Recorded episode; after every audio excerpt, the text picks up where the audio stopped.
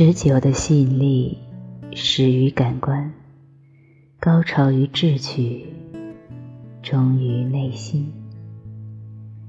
高潮于智趣，指的是不顺从，有独立行为与思想逻辑，让对方觉得与你相处是一份不停歇的探索，充满智力的喜悦。这种感受能让感官带来的激情绵延更久。只有如此，感官吸引才不会沦为一次性消耗品。你们会发现很奇妙，传奇的天赋性诱惑撩汉高手，从不是唯唯诺诺、小心翼翼的顺从者，他们只是放肆的做自己。并往往长着一副叛逆、不屑讨好的面庞，就是那么不公平。恰恰是这样的面庞啊，却让多少男性止不住的讨好。忠于内心是指吸引力到达最后，还是要靠最本质的东西？真正理解对方的内心，他的希望与恐惧，要让对方唤起更美好、崇高的东西，例如往昔的辉煌梦想，帮他回忆起年轻时激情澎湃的初心，让他在平淡生活中开始期待一些。更美好的东西。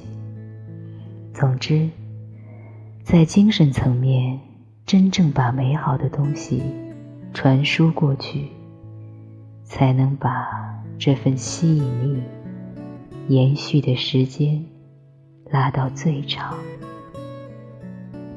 好了，我们开始今天的分析。今天我们来聊一聊高潮与智取的。第一部分，妖女的志趣到底是什么呢？若要总结公式，普遍意义上的智趣等于独立自我主张加捉摸不透的情绪反复加不断更新的自我定义。但到了妖女身上，这份智趣。又多了几分性感与有趣，他们的智趣还要再加非常危险的性感、复杂与迷惑性。下面我们来一点点剖析。第一个是自我独立主张。首先，不同的主张。等于志趣的开始。独立的自我主张带来你与对方的不同冲突，这些冲突是志趣的开始。乖巧坚决不是撩汉的最佳人设。若什么都服从男性，不敢表达不同观点，便如一本枯燥的书。充满正确的废话，何来智趣一说？历史上撩汉界的传奇人物邓文迪、可可香奈，没有一个是属于对男性唯唯诺诺、小心翼翼、只会服从撒娇的女孩。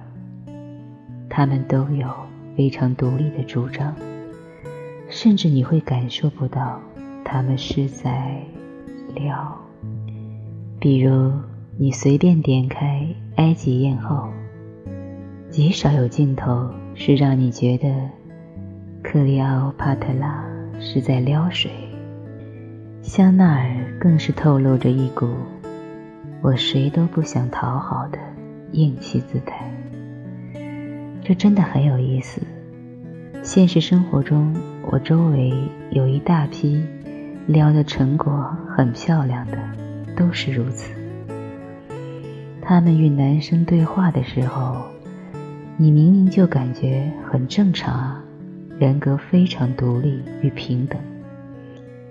就算是那些言语中透露着强烈女人味儿与妩媚轻柔的，柔弱妩媚只是岁月静好时的外壳，其实内心非常强大。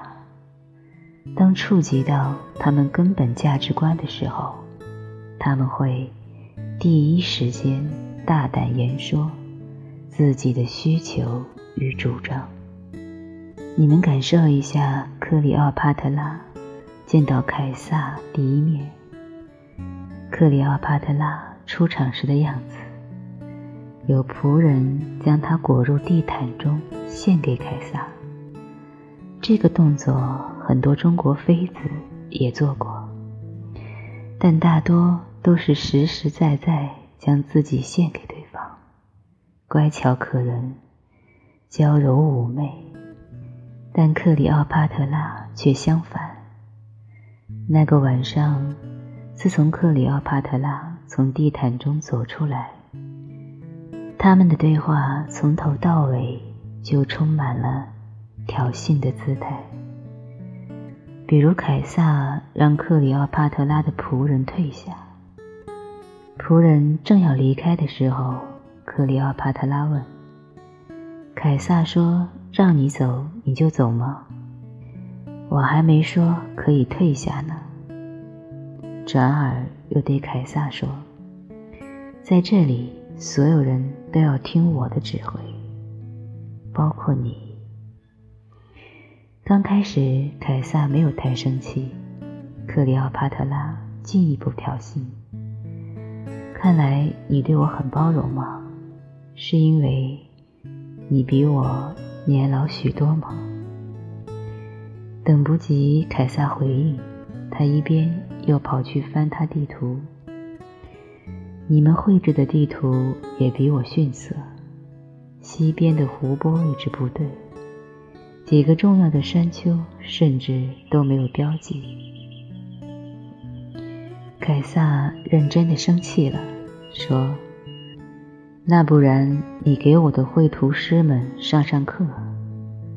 他赶紧说：“哇，我们刚开始就相处不愉快，但其实我只是没有顺着你的毛捋，没有顺着你的意而已。”凯撒继续生气：“拜托，你根本不该捋我的毛，好吗？” 接下去的对话每一段都很精彩，比如他那句经典的话：“我知道罗马想要强盛，就必须依赖埃及的富饶。我知道你想得到这一切，你只有一个办法能得到这一切，就是让我成为埃及的女王。”凯撒问。这听起来像是最后通牒。克里奥帕特拉丝毫不让步，没有错，就是。这个时候我们来分析，其实克里奥帕特拉整晚都在和凯撒对着干，仿佛一直在吵架，丝毫没有献媚服从的意思。但他当晚就迷住了凯撒。为什么呢？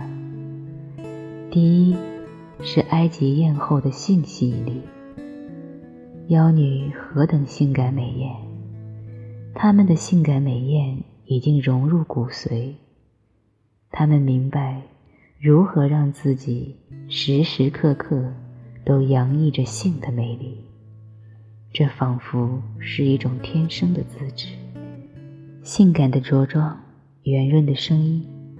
灵动优雅的动作。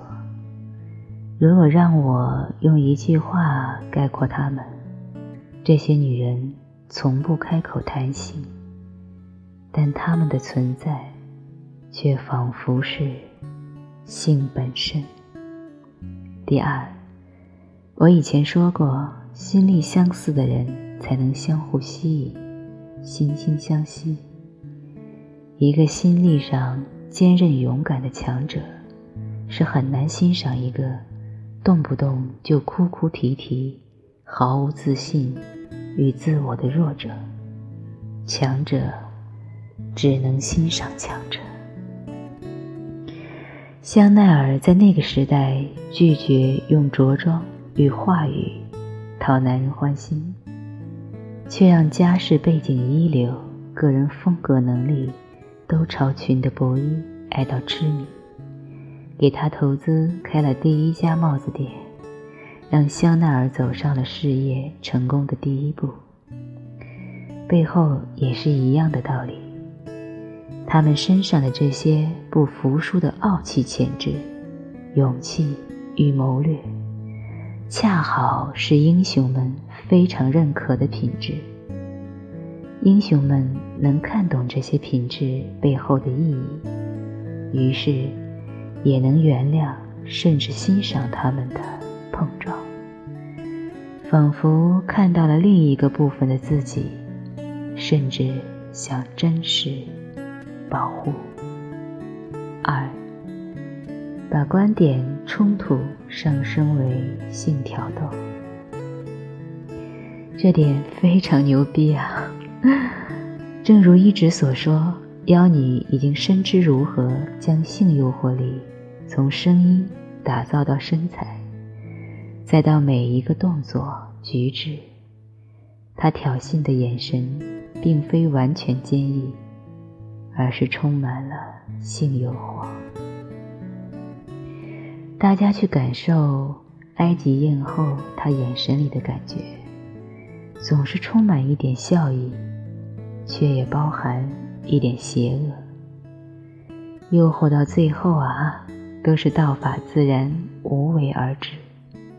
所有的性暗示，都只在一点点。点点的小细节中，更牛逼的不是这些细节，而是你们知道埃及艳后是怎么睡到凯撒的吗？不是俩人你好我好，浓情蜜意，你侬我侬，铺一张友谊的小床，是吵架吵了一半，突然睡上的。当然，也没有那么突然。是被艳后一些挑逗的话语，加上眼神动作诱导的。那是一个月黑风高的夜晚，凯撒的人不小心把埃及的图书馆给烧了，克里奥帕特拉急匆匆跑去对峙，然后他们吵得很凶，凯撒甚至说出了：“你这个小孩儿。”能不能不要打扰我们大人办事？赶紧走，赶紧走！总之，几个回合下来很是激烈。当时克里奥帕特拉问了他一句很牛逼的话，他靠近凯撒，轻轻地问：“是不是你觉得你已经把我征服了，可以在我身上为所欲为了？”眼神搭配温柔语气，这句话在英雄面前非常具有挑逗意味。它虽说是一个问句，但是一种行为暗示。是的，克里奥帕特拉非常精通此种语言的艺术，把你内心深层的渴望大声说出来，引导你去做某种选择。这一点我们以后再讲，这里就让大家先随意的感受下。好了，时间有限，智取第二三部分实在写不下了，我们以后慢慢再聊。来帮大家总结一下今天的内容，希望大家阅读完可以拓宽撩汉的思路。